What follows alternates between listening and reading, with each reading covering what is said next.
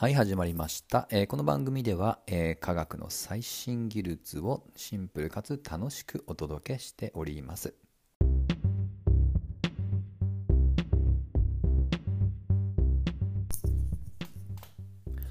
はい、始まりました。えーこの番組では、えー最新の科学技術のトピックをシンプルかつ楽しくお届けしています。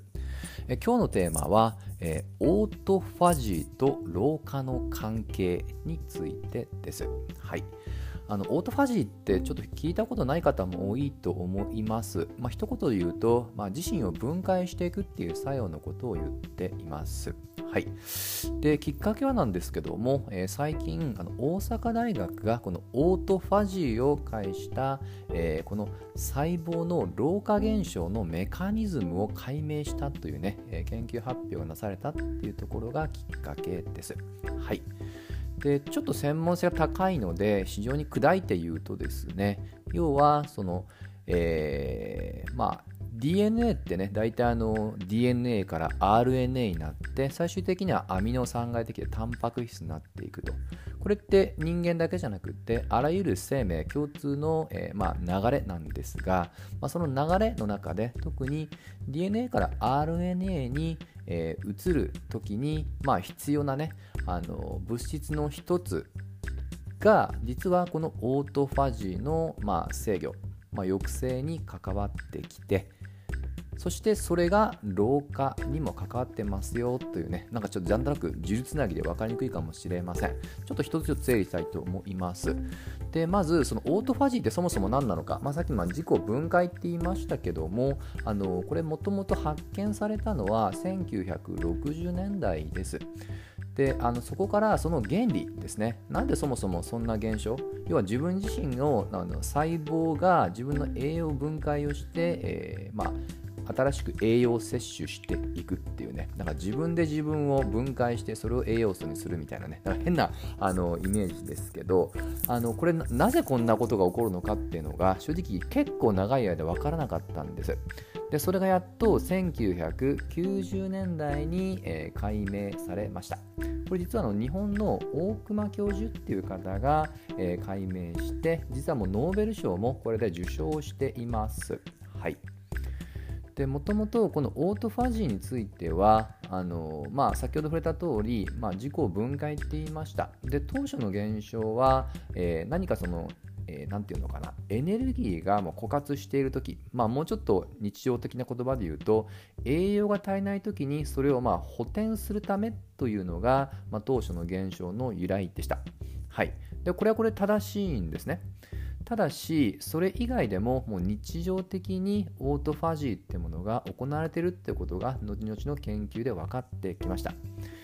あの結構ね我々生命活動って当然ですけど食事外から栄養を吸収してって思いがちですけども実はそれだけじゃなくこのオートファジーつまり自分自身が細胞を、まあ、新しくね分解して、えーあの栄養に変える、まあちょっとかっこいい言葉を使うと新陳代謝をのようなことをしているっていうことが後々分かってきました。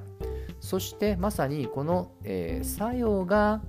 単にその栄養不足を補うだけではなく、えー老化現象にも影響するのではっていうのは実は結構前から言われていました。はい。ここでやっと老化につながってくるわけなんですねでまずちょっと老化って、まあ、の言葉はみんな知ってますけどなんで老化っていう現象が起こるのかっていうのはねなかなか分かりにくいと思います。シンプルに言うと我々って当然ね空気から酸素を吸収してエネルギーに変えてるんですけどえ酸素吸収するとどうしてもわずかながらその酸化現象っていうのが起こります。あの鉄が錆びるのと全く構造は同じです。人間の体内の細胞も酸化して、まあ、錆びてしまいこれが、えーざっくり言うと老化現象なんですね。そしてこの、えーこの、えー錆びに相当する悪い酸素をこのオートファジーが抑えることができる。したがって老化を食い止めることができると、まあ、こういったつながりだと思ってください。はい。なんかあの本当あのミステリーのねあの謎解きみたいな感じですけどね。こういったまあ研究っていうのがあの以前から粛々と行われてまさに今回はもう一歩解像度が高まったっていうね、えー、画期的な研究成果でございます。はい。でちょっと実は話を日常に戻すと最近実はあのオートファジーダイエットっていうものもちょっとあの Google で検索すると結構見つかります。あのあえてちょっとプチ飢餓状態を作ってオートファジーを活性化することによって健康になるのじゃないかっていうねそういったアプローチみたいです。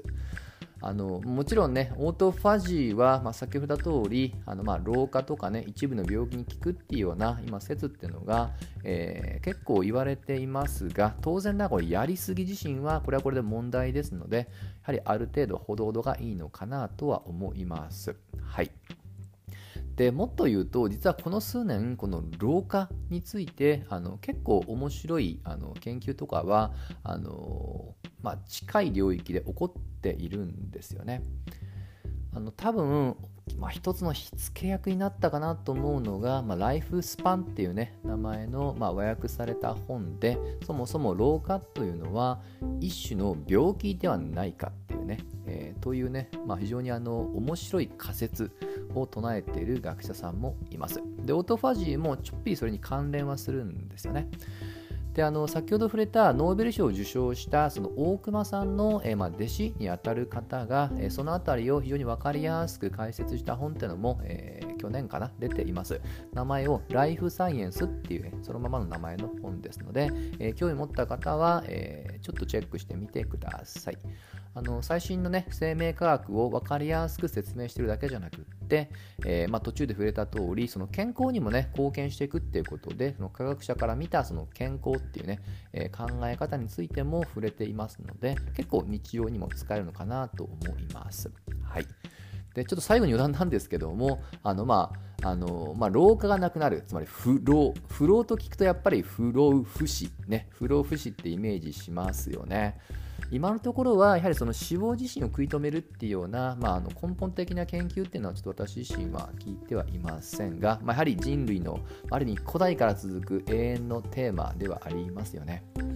ただどうでしょうかね。あの仮にですよ。不老不死っていう体を得たとしてあの一見嬉しい気はするんですけどもっともっと長い長いスパンで見ると果たしてそれで人生ってちょっと幸せに生き続けられるのかなというのはあの私個人はどこかでちょっとあの人生にまあ価値を感じなく日が来るんじゃないかなと勝手ながら想像してしまいます、まあ、つまりやはりある程度の死もしくはそれに相当するものがあるので、まあ、生を豊かに生きることができるのではないかなと思っていますと。はい、今日のお話はここまでしたいと思います。また次回も一緒に楽しみましょう。